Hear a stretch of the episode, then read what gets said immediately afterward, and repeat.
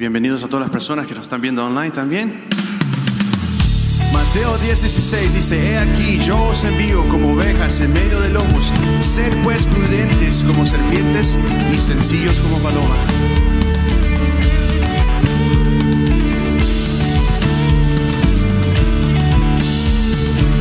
maestro me ha enviado ir al mundo a disciplinarlo.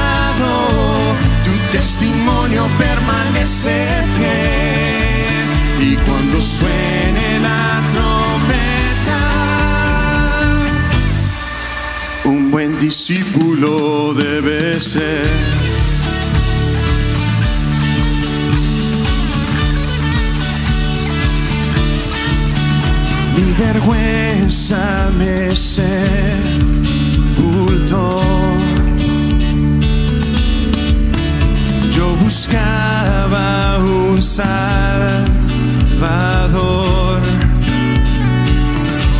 mas tu perdón me liberó. Muerto estaba en mi interior, me escondí.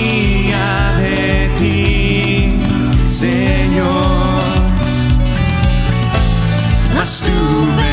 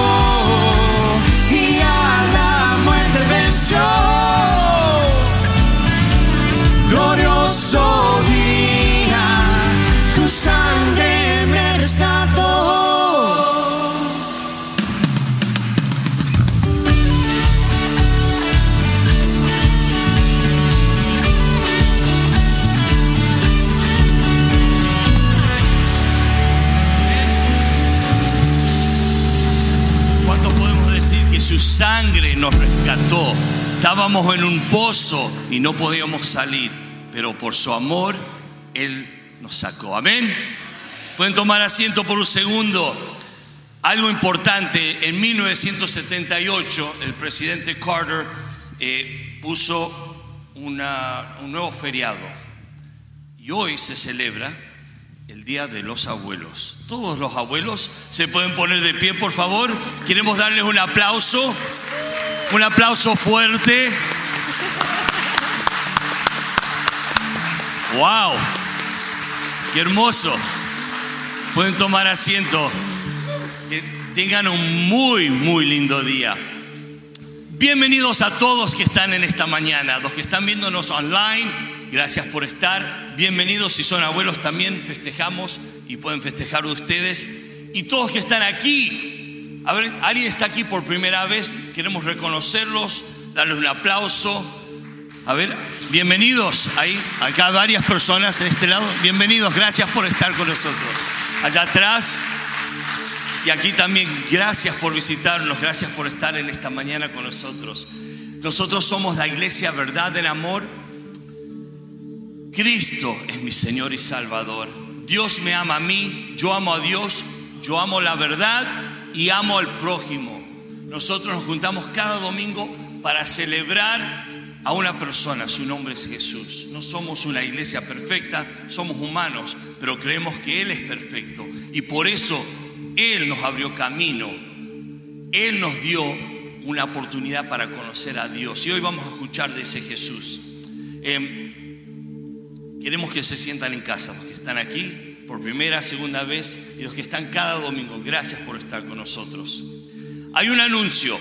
Este viernes jóvenes de 12 a 18 años, si conocen a un joven de 12 a 18 años, si conocen a jóvenes en el barrio que tienen- tengan 12 a 18 años, invítenlos a este viernes. Comenzamos de nuevo Friday night, vamos a tener laser tag y, una actividad, eh, vamos a empezar eh, regularmente juntándonos cada primer viernes y tercer viernes del mes, vamos a tener actividades para jóvenes de 12 a 18 años. Nos encanta juntarnos aquí, es un lugar increíble, aprovechamos este lugar y disfrutamos como jóvenes.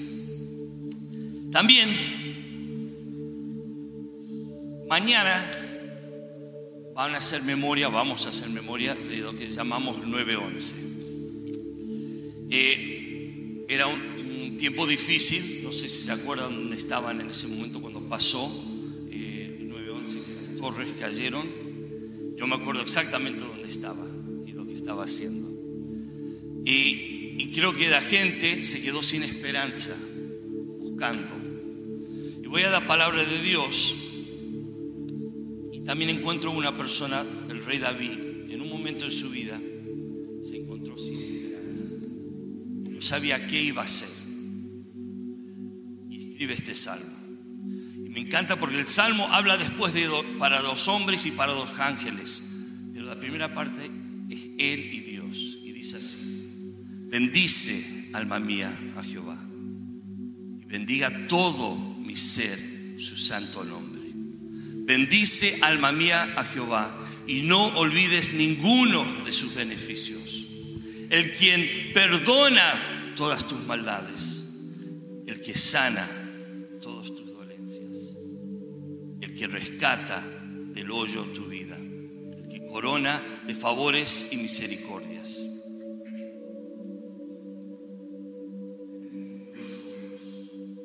Mañana vamos a hacer en memoria de varias personas que quizás conocen que perdieron su vida en este evento. Pero si te encuentras en un- una situación sin esperanza, te invito a que abras tu corazón a Él. Como dijo el rey David, bendice alma mía a Jehová, no importa qué situación. Si estás pasando un tiempo difícil económico, puedes decir, bendice. alma mía". Esta mañana vamos a ofrendar al Dios que tiene todo y todo lo que tenemos, aunque creemos que es nuestro, es de Él. Y por Él es que tenemos lo que tenemos. Y ofrendamos como parte de nuestra alabanza y adoración. Voy a invitar que inclinen sus rostros. Vamos a tener un tiempo de adoración para abrir nuestros corazones. vamos a realmente olvidarnos de todo para decirle que Él tiene control de cualquier situación. Padre Santo, gracias por el privilegio de ofrendarte, gracias por la oportunidad de darte a ti, Señor, de tanto que nos das, Señor. Traemos a ti todos que van a sufrir mañana al hacer memoria de, de un tiempo difícil, pero como el rey David dijo, bendice alma mía, oh Jehová. Confiamos en ti, Señor, y queremos decirte que te amamos, queremos decirte que te exaltamos, tú tienes control de todo, porque pagaste un precio por nosotros, Señor. Gracias en Cristo Jesús. Amén. Podemos ofrendar y vamos a adorar a este Dios todopoderoso.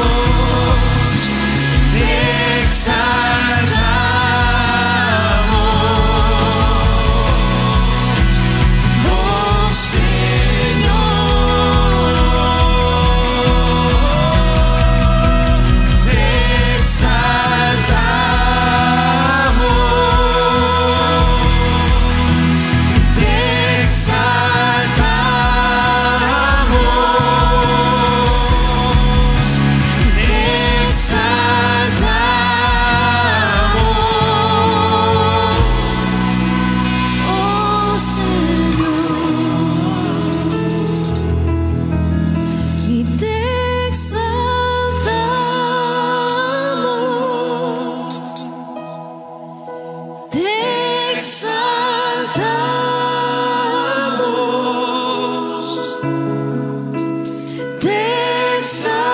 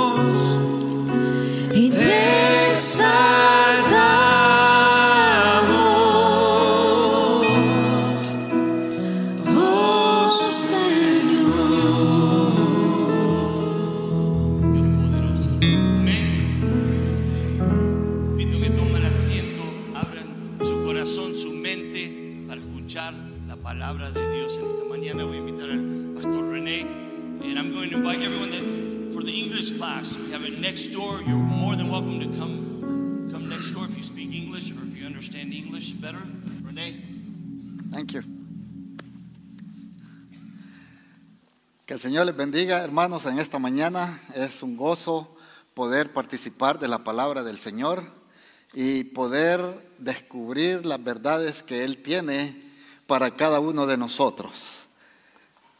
Eh, esta semana eh, han pasado muchas cosas y yo creo pues de que eh, tenemos que venir delante del Señor y presentárselas a ellos, como en el caso de Marruecos, que sufrió un terremoto, y Haití, que está pasando por situaciones muy críticas, muy difíciles, y así podríamos mencionar otros países que están en las mismas situaciones. Pero hermanos, una de las cosas que sí tenemos la seguridad es que Dios está en control de todos estos gobiernos, de todos estos países, pero a nosotros nos toca nomás doblar rodillas y venir delante de su presencia y presentárselas a Él, todas estas peticiones. Y vamos a orar, ¿verdad?, para que el Señor continúe bendiciendo a los hermanos que están allá en medio de esas dificultades, predicando la palabra del Señor. Que vamos a orar, hermanos, les invito a que inclinen sus rostros y oramos.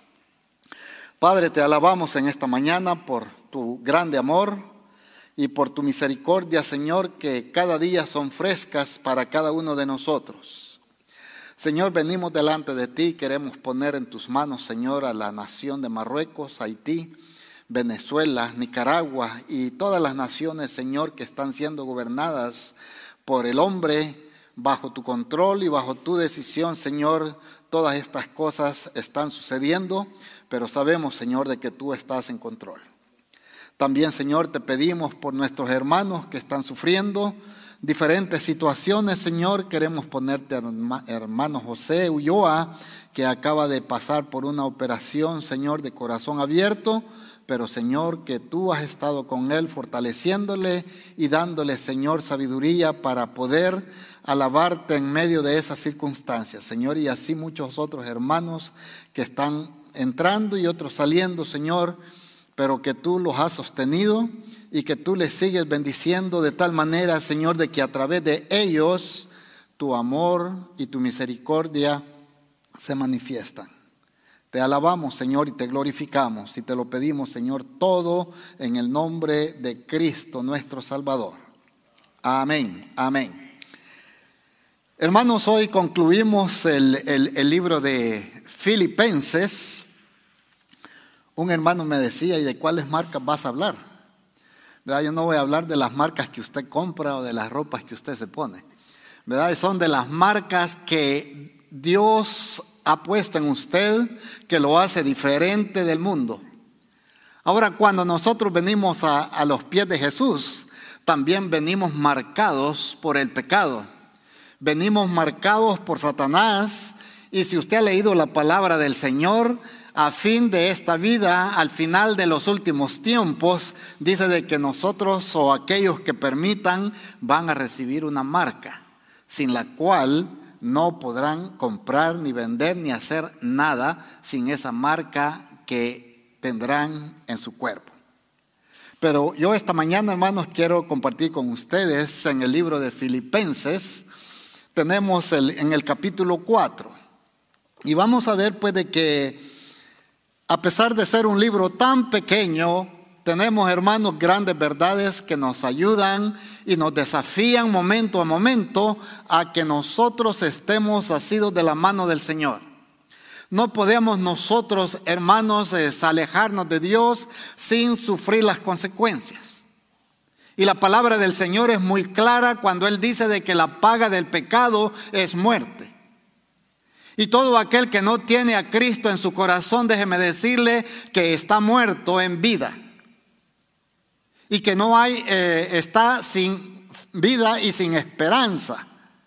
Pero el Señor dice, yo he venido para que tengan vida y para que la tengan en abundancia. Y eso es lo que la palabra de Dios nos enseña en esta mañana a través del libro de Filipenses. Yo creo que nuestros hermanos pastores han venido hablando en el primer capítulo, segundo y tercero, y hoy concluimos, si usted se ha dado cuenta, el gozo ha sido la palabra clave que se ha manifestado a través de este libro. Pero ¿cómo nosotros podemos eh, ver y, y transportarnos a la ciudad de Filipo? Cuando nosotros leemos en el libro de los Hechos, en el capítulo 16, nosotros vemos, hermanos, cómo el Señor llevó a Pablo en su segundo viaje misionero. Él iba en su segundo viaje cuando dice de que en una visión vio a un hombre de Macedonia y le dijo, por favor pasa y ayúdanos. Aquí es donde empieza la historia de la iglesia de Filipos. Y dice eh, en Hechos 16, del versículo, bueno, empieza del versículo 6, hablando acerca de la visión que él tuvo. Pero en obediencia al Espíritu Santo, Pablo se dirigió a Filipos. ¿Y qué sucede cuando llega a Filipos? Dice, zarpamos pues de Troas Vinimos con rumbo directo a Samotracia y el día siguiente a Neápolis. Y de allí a Filipos, que es la primera ciudad de la provincia de Macedonia y una colonia. Y estuvimos en aquella ciudad algunos días.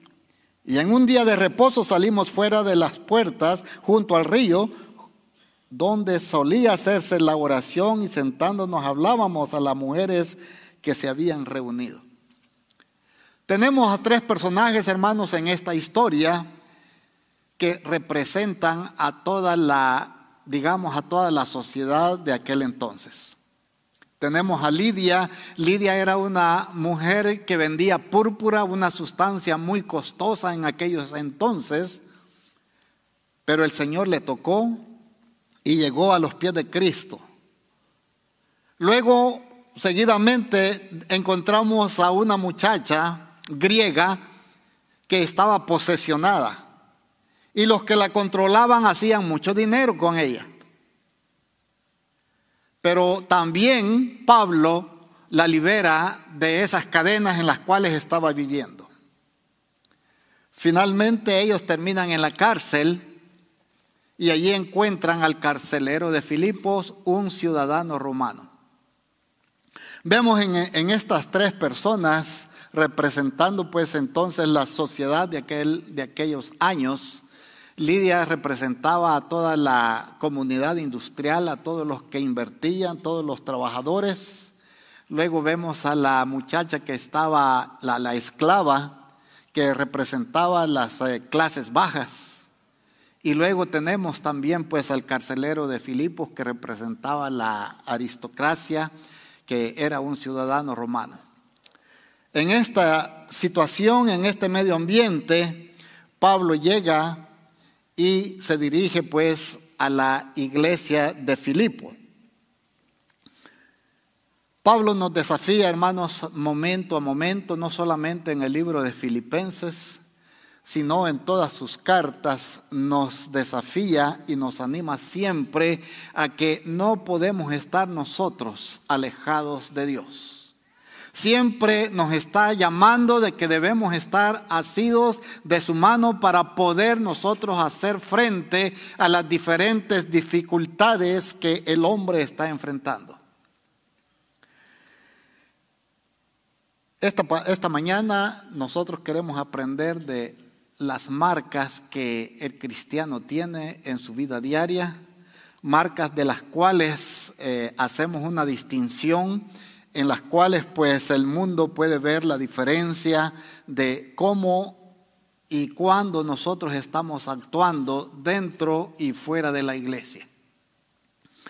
Es importante entonces pues ver de que tenemos en Filipenses capítulo 4, donde vemos nosotros de qué manera el Señor está hablando a la iglesia de Filipos. Debemos de tener en cuenta, hermanos, de que la iglesia de Filipos no era una iglesia perfecta. Y si usted ve cómo empieza esa carta, dice así, así que hermanos míos, amados y deseados, gozo y corona mía, estad así firmes en el Señor, amados. Y aquí viene la situación, vea. Ruego a Evodia y a Sintique que sean de un mismo sentir en el Señor. Parece de que no estaban eh, de acuerdo en ciertas cosas. ¿Será que se parece a nuestra iglesia de que muchas veces nosotros no nos parece algo? Y queremos decir, bueno, es que el hermano es así o es que yo soy así y me tiene que aceptar así. Hermanos, la iglesia no es un lugar donde están las personas perfectas. La iglesia es un lugar donde venimos a que esa armonía, a que esa unidad, a que esa asamblea, como dice la palabra del Señor, permanezca unida, alabando y glorificando al Señor. Aquí hay una diversidad, hermanos, de personas que vienen de diferentes partes, de diferentes educación, de diferentes costumbres. Pero hermanos, todos hemos sido redimidos por la sangre de Cristo y en esa desigualdad existe la unidad. Y eso es lo que en esta mañana queremos ver de que Pablo estaba preocupado porque la iglesia de Filipo estaba teniendo estas situaciones no muy agradables pero él quería y estaba preocupado porque la iglesia siguiera en marcha. Y dice, asimismo te ruego también que a ti, compañero fiel, que ayudes a estos que están, que combatieron juntamente conmigo en el Evangelio, con Clemente también y los demás colaboradores míos cuyos nombres están en el libro de la vida.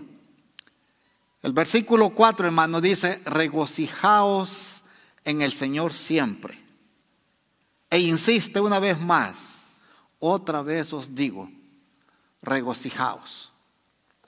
Y tenemos entonces pues de que la historia de Filipo era una ciudad que se fundó en el año 368 antes de Cristo. Vea usted cuánto tiempo tenía esta ciudad y era una ciudad estratégica porque era una ciudad portuaria una ciudad industrial, una ciudad con oportunidades para avanzar hacia el futuro.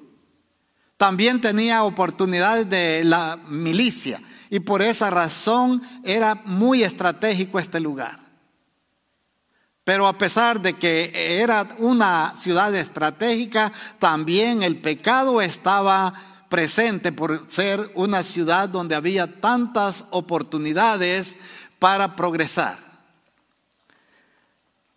En el año 52 es que llega Pablo a este lugar durante su segundo viaje misionero. Y vemos pues de que tenemos aquí cuáles son las marcas entonces que el Señor quiere que nosotros manifestemos. Antes de conocer a, a Jesucristo, nosotros hemos sido marcados. Y como cantamos en el himno al principio de la cena, dice, me hirió el pecado. Allí quedaron marcas, quedaron cicatrices. Pero venimos al Señor y el Señor quitó esas cicatrices y comenzó a darnos ese gozo, gozo en el cual pues nosotros nos estamos moviendo gozo en el cual estamos nosotros, no gozándonos, hermanos, en nuestras circunstancias, no gozándonos por lo que nos está pasando, sino que en medio de todas esas circunstancias nos gozamos porque tenemos la fuente de ese gozo y esa fuente de gozo es Jesucristo. Él es el único que nos ha dado ese gozo y como dice, si el mundo no me lo ha dado, Él no me lo puede quitar, porque Cristo es el que me ha dado ese gozo. Regocijaos en el Señor. No dice hoy en la mañana o regocíjate cuando tú tengas triunfos. No, dice regocíjate en el Señor en todo tiempo. Eso es lo que el Señor en esta mañana, hermanos, quiere. Esa es una de las marcas que distingue al cristiano. El cristiano está gozoso. El cristiano comparte esa alegría. El cristiano va afuera y el mundo puede ver la diferencia de lo que Dios está haciendo, de lo que Dios comenzó a hacer en la cruz del Calvario por cada uno de nosotros.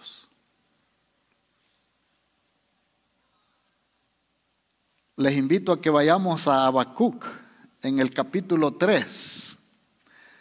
Leemos allí unos versículos en los cuales dice así, aunque la higuera no florezca, ni en las vides hayan frutos, aunque falte el producto del olivo y los labrados no den mantenimiento, y las ovejas sean quitadas de la majada, y no hayan vacas en los corrales, con todo, yo me alegraré en Jehová y me gozaré en el Dios de mi salvación.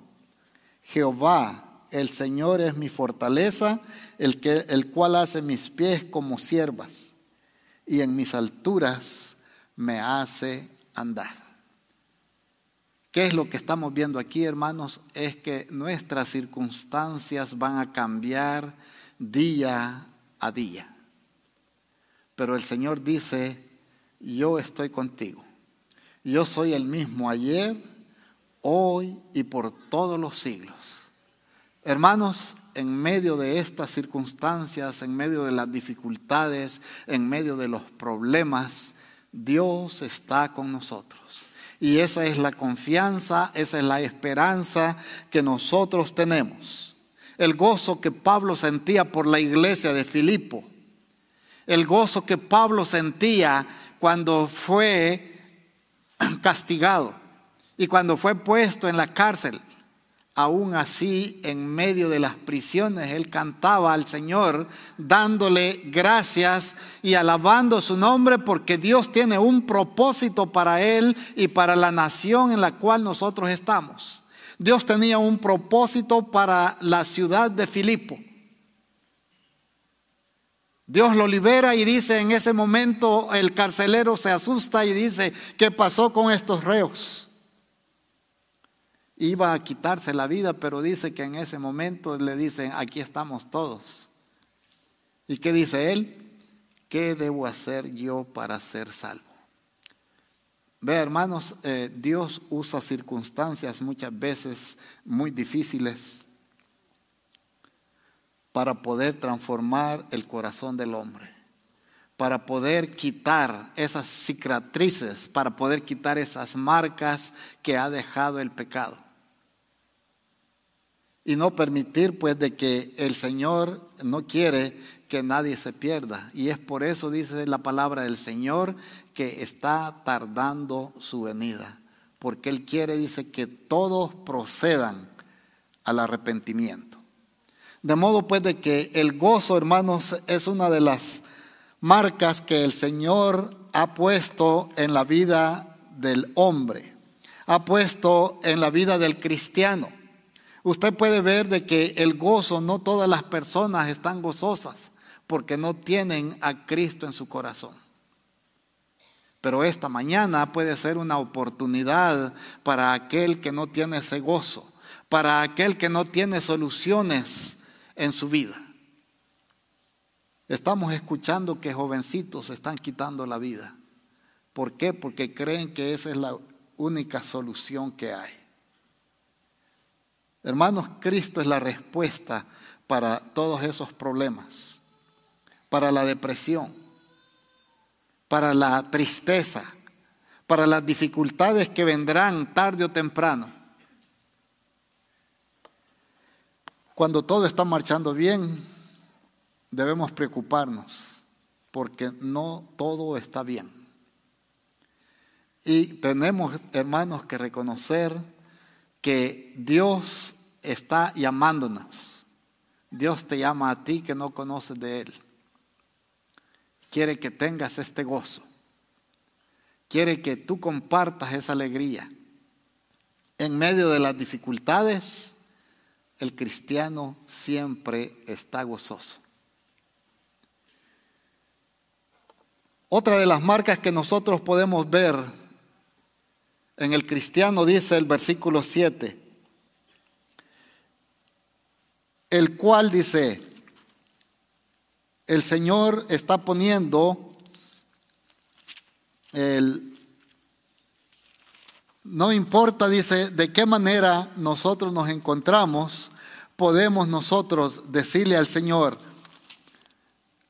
y la paz de Dios dice que sobrepasa todo entendimiento, guardará vuestros corazones y vuestros pensamientos en Cristo Jesús. Por nada dice, estéis afanosos. La paz de Dios, hermanos, es otra de las marcas que distinguen al cristiano. Cuando estamos hablando de paz, el Señor les decía a sus discípulos, mi paz os dejo, mi paz os doy. No como el mundo la da, yo os la doy. Muchas veces el mundo puede ofrecerle una paz, hermano, temporal, una paz en la cual usted está satisfecho, pero llegarán momentos en que esa paz desaparecerá. Pero aquí claramente nosotros vemos pues de que la iglesia de Filipos y Pablo estaba guiándoles y diciéndoles de que todas esas peticiones, todos esos problemas, todas esas situaciones deben ser traídas a los pies de Cristo. tenemos cargas. Venid a mí, dice el Señor, los que estáis trabajados y cargados, que yo os haré descansar. Es esa paz de la que Pablo les está hablando a la iglesia de Filipo. Esa paz en la cual pues todos nuestros pensamientos, todas nuestras actitudes están girando alrededor de nuestro Dios. Cuando estamos en los brazos de Jesucristo es cuando nosotros hallamos el real, el descanso verdadero. ¿Por qué? Porque estamos viviendo en la fuente. No estamos viviendo bajo nuestras circunstancias. Muchas veces nuestras fuerzas, nuestros conocimientos nos podrán tener en aquella altura donde decir, yo logré esto, yo logré aquello, sin reconocer de que es Dios el que está en control de todo lo que gira alrededor nuestro. De manera, hermanos, de que si usted quiere vivir en paz con nuestros semejantes, en nuestros hogares tiene que estar en paz con Dios. Como la iglesia, ¿verdad? En amor, nosotros tenemos ese lema, ¿verdad? De, de poder reconciliar a las familias, de poder reconciliar al hombre con Dios. Pero nosotros necesitamos estar reconciliados con Dios primeramente para poder reconciliar al mundo con Él. Tenemos que unir. ¿Cómo vamos a unir, hermanos, a, a, las personas que están lejas de Dios? Tenemos que estar unidos nosotros en espíritu, en verdad, eh, conociendo la palabra del Señor para poder nosotros ir y dar a conocer de que esa unión es verdadera. Cristo decía, yo y el Padre uno somos. Y mi iglesia es una sola. En la diversidad de talentos, en la diversidad de cualidades que cada uno de nosotros tiene, en esa diversidad es que existe la unidad para poder nosotros ir y proclamar la verdad a aquellas personas que no lo conocen. Y otro dice, el, otro aspecto es acercar. Nosotros vivimos en armonía.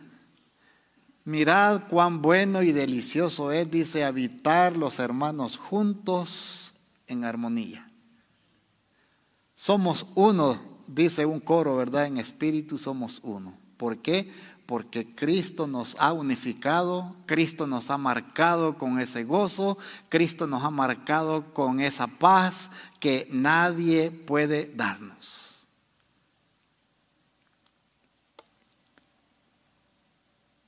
Otra de las marcas que podemos eh, mencionar en cuanto a nuestra relación con el Señor es la oración. ¿Cómo está su vida de oración?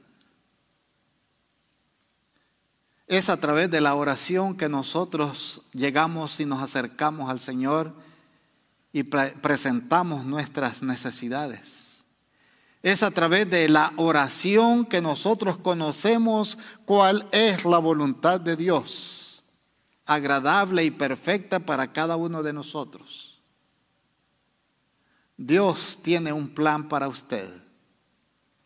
Dios le ha dado a usted cualidades que puede poner al servicio de Dios. Dios le ha dado talentos. ¿Y qué está haciendo con esos talentos? Dice de que un hombre fue y lo enterró porque tuvo miedo, porque dijo que tenía que Dios era muy severo. Y dijo, bueno, lo, entierro y cuando él venga se lo entrego.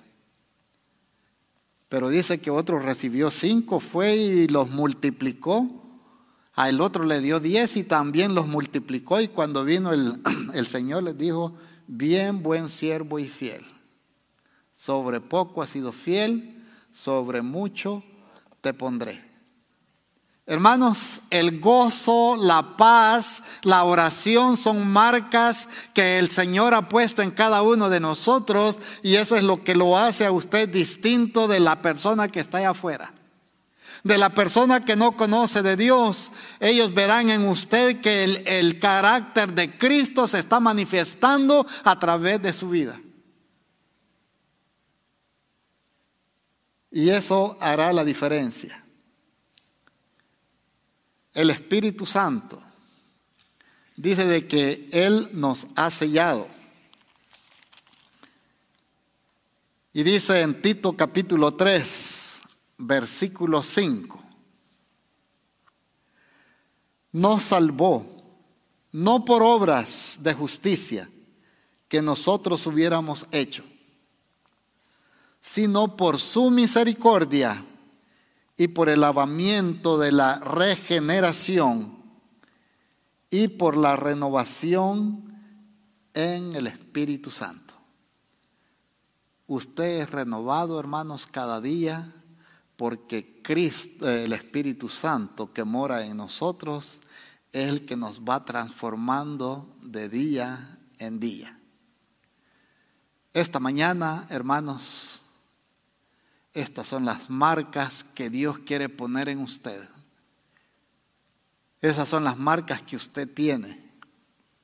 Esas son las marcas que harán la diferencia entre usted y el mundo. Estamos en el mundo, decía el Señor, pero no somos del mundo. Y eso es, hermanos, lo que esta mañana el Señor quiere hacer en su vida. Esta mañana el Señor quiere transformarlo. Esta mañana Él quiere cambiarle y quiere marcarlo. Porque dice, los que Dios me ha dado, dice, yo los guardé y este, hasta este momento nadie se ha perdido. Y estamos contentos, hermanos, de que el, el nombre de nosotros está escrito en el libro de la vida. ¿Por qué? Porque Dios nos ha marcado con ese gozo. Dios nos ha marcado con esa paz. Dios nos ha marcado a través de la oración.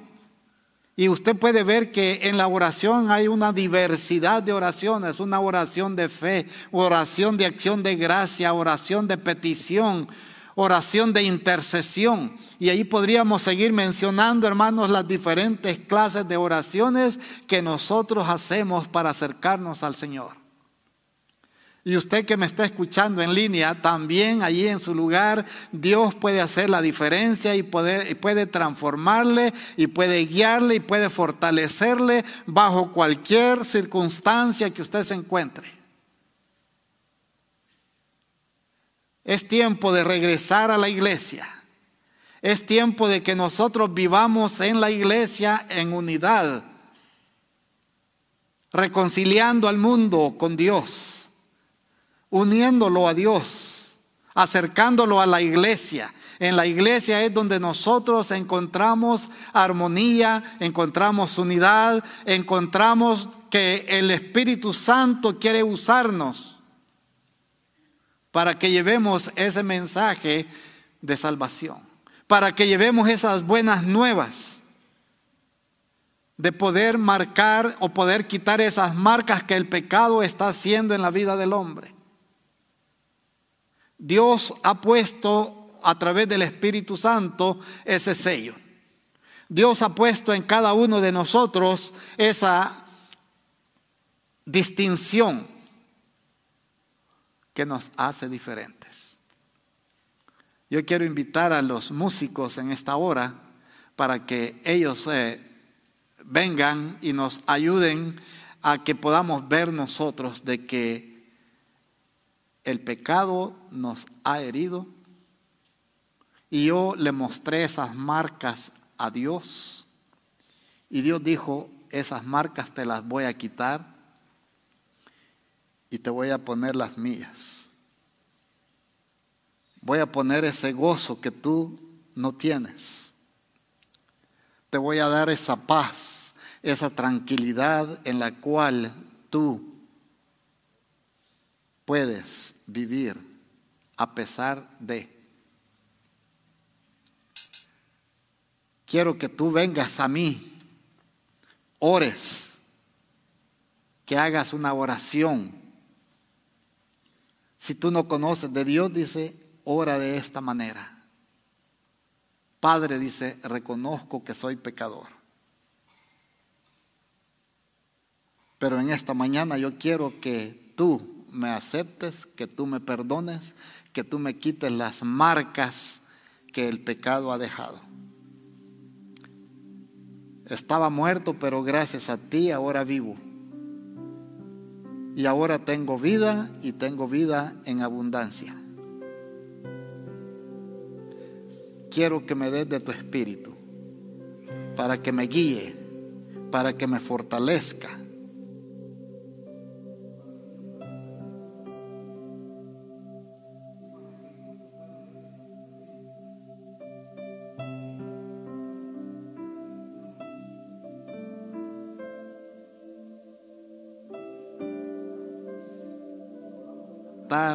al Señor, me hirió el pecado, fui a Jesús, mostréle mi dolor.